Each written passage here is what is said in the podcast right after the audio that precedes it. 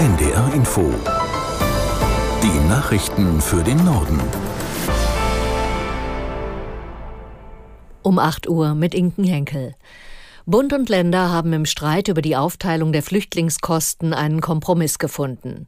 Nach rund neunstündigen Verhandlungen wurden in den frühen Morgenstunden die Ergebnisse vorgestellt. Für Unterbringung und Versorgung soll es künftig eine Pro-Kopf-Pauschale geben. Aus Berlin Oliver Neuroth. Die Forderung nach einer Pauschale pro Geflüchtetem kam von den Ländern. Sie wollten 10.500 Euro pro Jahr.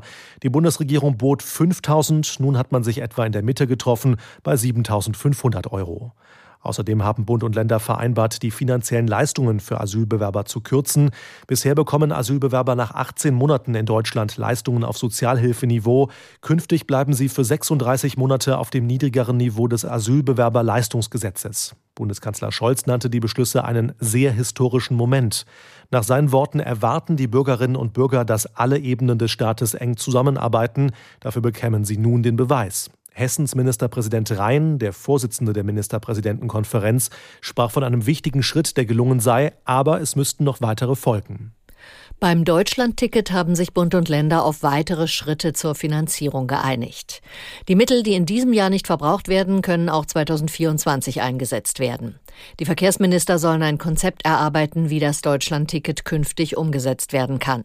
Auch der Preis von bisher 49 Euro monatlich steht zur Diskussion. Die israelische Armee ist in der vergangenen Nacht tiefer in Gaza-Stadt vorgerückt. Ziel sei es, Kommandostrukturen der islamistischen Hamas zu zerstören, so das Militär. In Gaza-Stadt sollen sich noch immer 350.000 Zivilisten aufhalten.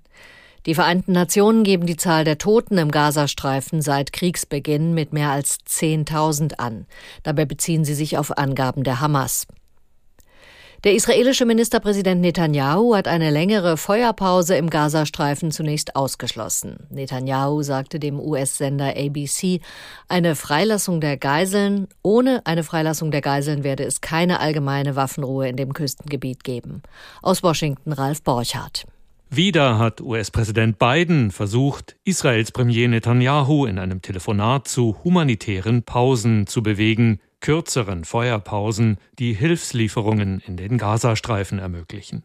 Wieder hatte Biden keinen unmittelbaren Erfolg. Netanyahu sagte dem US-Fernsehsender ABC im Anschluss, ohne die Freilassung der Geiseln werde es keine allgemeine Feuerpause im Gazastreifen geben. Auf die Frage, ob er kürzere Feuerpausen in Betracht ziehe, sagte Netanyahu wörtlich, taktische kleine Pausen, eine Stunde hier, eine Stunde dort, gab es schon.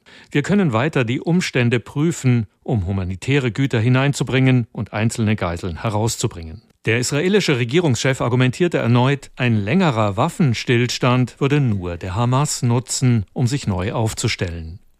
Die Gewerkschaft Verdi hat für heute zu Warnstreiks im öffentlichen Dienst aufgerufen. Hintergrund sind die Tarifverhandlungen für die Beschäftigten der Länder in Potsdam. Welche Aktionen für den Norden geplant sind, dazu Ulf Hilbert aus der NDR Nachrichtenredaktion. In Hamburg sollen Beschäftigte der Landesbetriebe, Fachbehörden und Schulen die Arbeit niederlegen.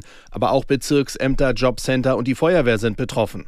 Am Vormittag ist dann ein Demonstrationszug durch die Hamburger Innenstadt geplant.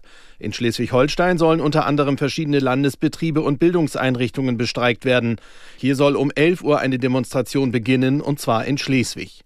Verdi fordert für die Beschäftigten 10,5 Prozent mehr Einkommen, mindestens aber 500 Euro mehr im Monat. In Deutschland fehlen in den sogenannten MINT-Berufen fast 300.000 Arbeitskräfte. Wie aus dem Report des Instituts der deutschen Wirtschaft hervorgeht, betrifft das sowohl Facharbeiter als auch Akademiker. Den größten Bedarf sieht die Studie bei Berufen im Bereich Energie und Elektro. Und damit nicht genug, die Lücke zwischen Bedarf und Angebot werde in den kommenden Jahren noch viel größer. Obwohl die Arbeitsbedingungen in den MINT-Berufen gut seien, erwarten die Experten, dass sich immer weniger junge Menschen für eine entsprechende Ausbildung oder ein Studium entscheiden. Gleichzeitig gingen viele MINT-Fachkräfte in Rente. Das waren die Nachrichten.